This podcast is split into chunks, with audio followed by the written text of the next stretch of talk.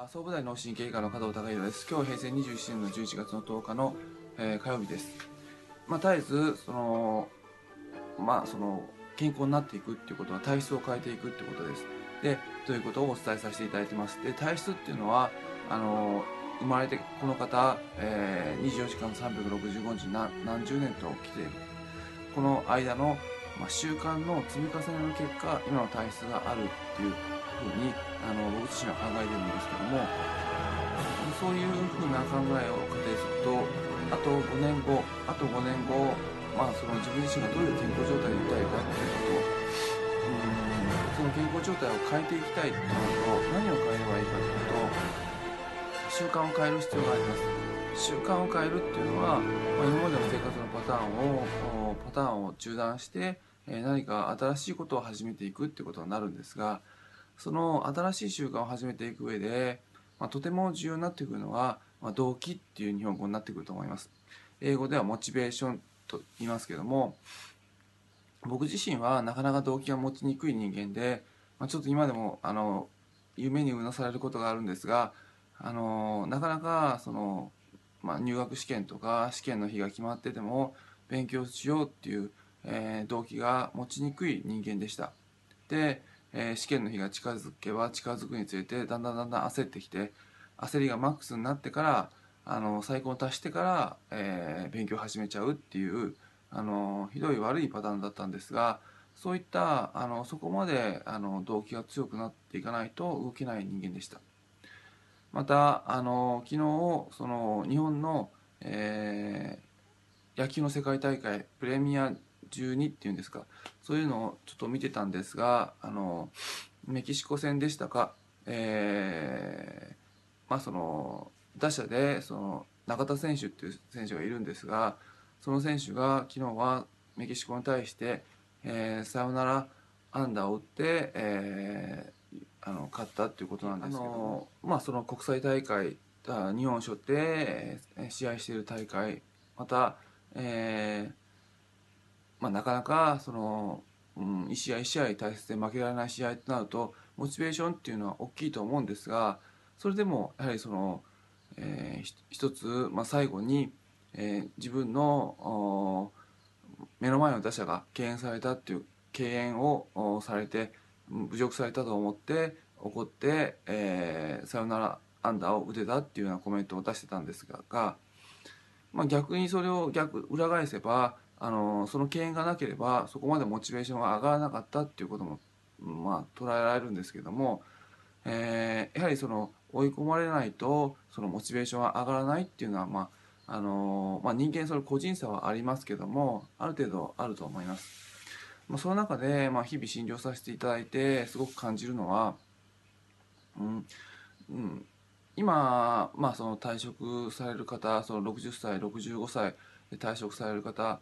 あのいらっしゃいます。まあ、お仕事それまですごく大変でうん、まあ、朝から晩朝から晩まで働いてすごいストレスの中頑張ってこられてでその中やっぱ気晴らしとなるとなかなかあのうまい気晴らしができなくてやっぱあの毎日毎日お酒飲んでしまったり、えーあるいはタバコを吸ってしまタバコをポカポカ吸ったり、えー暴飲暴食に走ったりっていうことがあるとは思います。で、えーまあ、退職されてから、まあ、その仕事のストレスっていうのはその減るんですけども今までその何十年とその、うん、続けてきたそのストレス解消のあの方法っていうのはあの実はなかなかそのパターンを抜け出すことはうん患者さんとお話しさせていく中で難しいです。で 難しいですけどもあのやはりその仕事終わったらあの、まあ、そこまでストレスはかからないわけである程度意識してそこのあのまああのご自身でまずは依存状態にあるっていうことお酒だったりタバコだったり、えーまあ、そういったことに、まあ、依存状態にあるっていうことをまず認識していただいてそれからあのその離脱しなきゃいけないっていうことを考えていかなきゃいけないのかなと僕自身は思います。なぜなら、まあ、その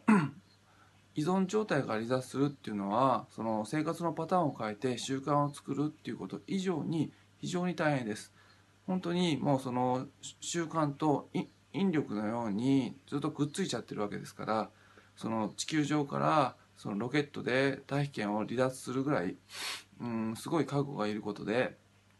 下準備もいるしそのロケット発射するっていう勢いも必要だと思いますだからその何かその勉強を始めるとかその運動するっていうこと以上に依存されているっていうことから離脱するっていうのは非常にエネルギーがいるのでまあ後からその少しずつ減ればいいやと思って後から後からなってくると非常に問題点が出てきて75歳以上になってくるとちょっとその人間の機能としてやはりその認知機能が落ちてくる場合があのあります。でその時に認知機能が落ちてきた時にさらにその、えー、モチベーションっていうことあの動機っていうのがあの、うん、持てなくなって動機が持てなくなってくるとまあそのままでいいやっていうことになって、えーまあ、結局その依存状態から抜け出せられない、まあ、75歳70代後半あるいは80代に突入してしまうと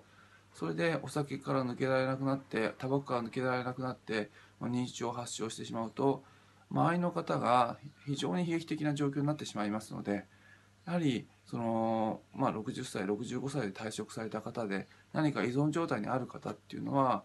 あの、まあ、ご家族のためにもあるいはその一生住んでいるご家族がいないにしてもその他の方に、まあ、あの迷惑をかけないあるいはもうそもそもご自身がその楽しいあの、まあ、70代80代90代楽しく過ごすためにもやはりその60代のうちに、まあ、そのロケットを発射するようにあの離脱し依存状態から離脱しなきゃいけないっていう強いモチベーションがあの必要かなと思います。そういった中でやっぱりその強いモチベーションを持つ時に、まあ、このまま依存状態続けたらどうなるのかなっていうのをある程度少し、まあ、インターネットや本とかで、まあ、そのちょっと調べていただいてお酒から抜け出せられない認知症の方がどういう、あの将来になるのか、えー、タバコを吸って抜け出せられない認知症の方がどういうふうに周りの方が困るのかっていうのをちょっと調べていただくと非常にまあ悲劇的な状況っていうのが、あの分かります。でそこのところをまずあの将来想像していただいて自分はこれ抜け出せないとこんだけきつい感じになるとあるいは、えー、逆に依存状態から抜け出して、えー、それそれ自分はそれしか楽しみがないっていうふうにおっしゃる方もいるんですがうん、まあ、楽しみっていうのはあのそれ以外にも、まああのえー、非常に実は多くありますので、えー、実はそのお酒からない生活がどんなに楽で楽しいのかっていうのを、まあ、よく考えていただいてでその2つを結びつけるようにあのしていただいてそして、えー、ご自身で強いモチベーションを作ってでえ60代のうちにそこからロケットを発射するように依存状態から抜け出すっていう、えー、覚悟が必要だと思います。まあ、それはその睡眠薬であり、まあ、その抗うつ薬精神病薬、うん、飲んでる方であるとしても同じことだと思います。えー、今日はその60代でその何か依存状態にある方があの強いモチベーションを持つ必要がありますよっていうお話をさせていただきました。今日は以上です。